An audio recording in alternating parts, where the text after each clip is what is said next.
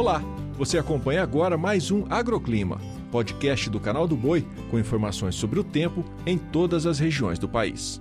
Olá, muito bom dia! Nesta quarta-feira, nuvens se formam no Rio Grande do Sul, tudo devido ao avanço de uma nova frente fria. Inclusive, é mantido o alerta para temporais, mas desta vez restritos ao sul e leste gaúcho, com possibilidade de chuva volumosa, ventos, raios e também queda de granizo.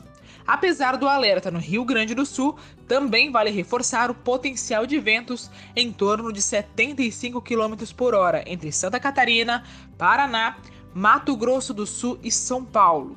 Tudo por conta da frente de rajada, algo que pode acontecer mesmo sem a condição de chuva. Na faixa norte, a chuvarada também prossegue entre Amazonas e Roraima, isso devido às instabilidades tropicais. Falando agora de temperaturas, a máxima deve chegar aos 31 graus em Palmeira das Missões, 33 em Franca, 31 em Serrinha, 33 também em Santarém e até 38 graus em Confresa.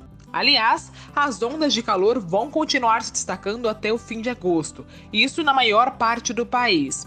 As áreas do Brasil Central e na faixa norte podem registrar máximas em torno ou até mesmo acima dos 40 graus.